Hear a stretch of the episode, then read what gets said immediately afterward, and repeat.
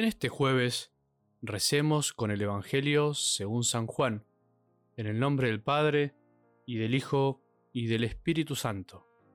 Jesús dijo a sus discípulos, Dentro de poco ya no me verán, y poco después me volverán a ver.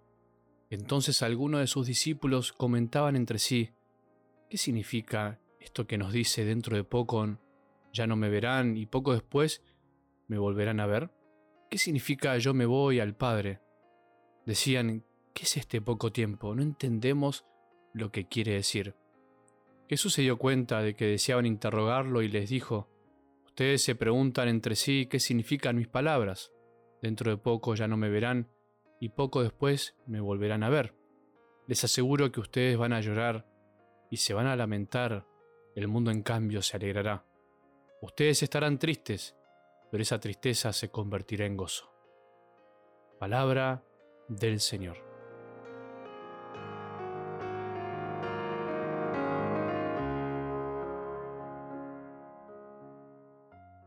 Si empezamos el día intentando no pensar tanto en lo que tenemos que hacer, sino en lo que podemos contemplar, frenando un poco para hacer silencio, te aseguro que todo va a ser mucho mejor vas a tener otra mirada de lo que ves y vivís. Pero si empezamos el día escuchando las malas noticias, escuchando los problemas que hay por todos lados de este mundo, de tu país, de tu comunidad, escuchando otras voces que no son las de Jesús, es verdad, por ahí no siempre es malo en sí mismo, pero nos perdemos de algo, de algo mucho mejor. Nos perdemos de la serenidad de la mañana. Por algo los monjes en todos los monasterios del mundo y las monjas también empiezan su día diciendo, Señor, abre mis labios, y mi boca proclamará tu alabanza. Empiezan sus días pidiendo a Dios que les abra los labios solo para alabar. Vos dirás, bueno, pero son monjes. Sí, es verdad, pero podemos tomar lo esencial de esta petición de estas personas que se consagran completamente a Dios.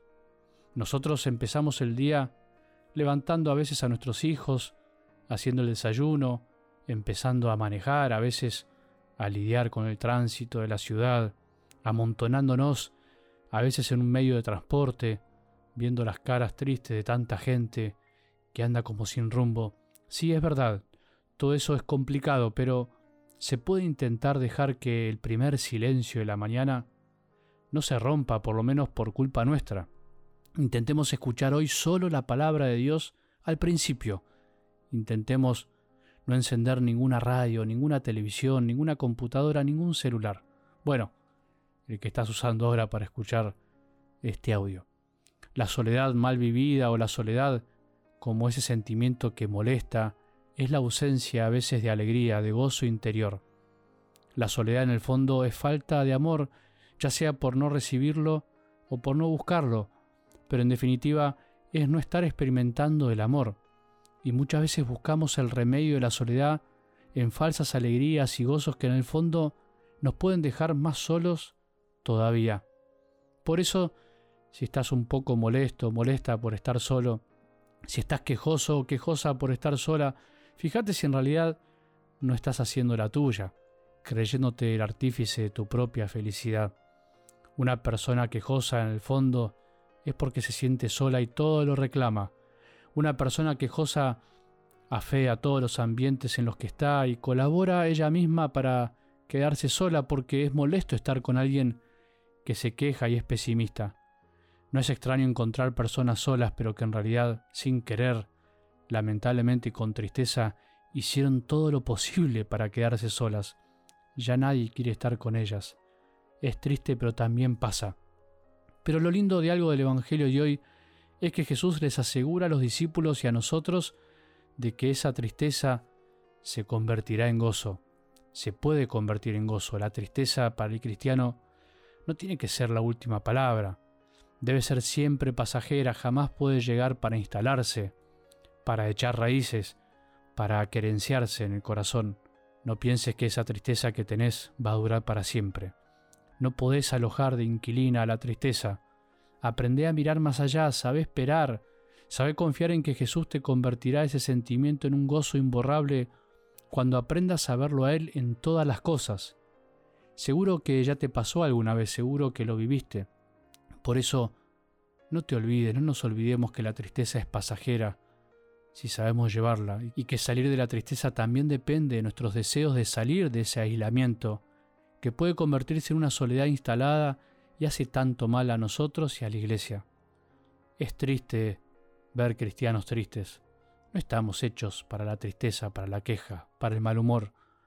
Por otro lado, lo lindo del gozo es que jamás puede ser pleno si no es compartido, y eso ayuda a otros a salir de sus encierros. Todos vivimos esa experiencia alguna vez, de alguna manera, todos hemos alegrado a otros y todos hemos sido alegrados por otros. Todos necesitamos compartir la alegría.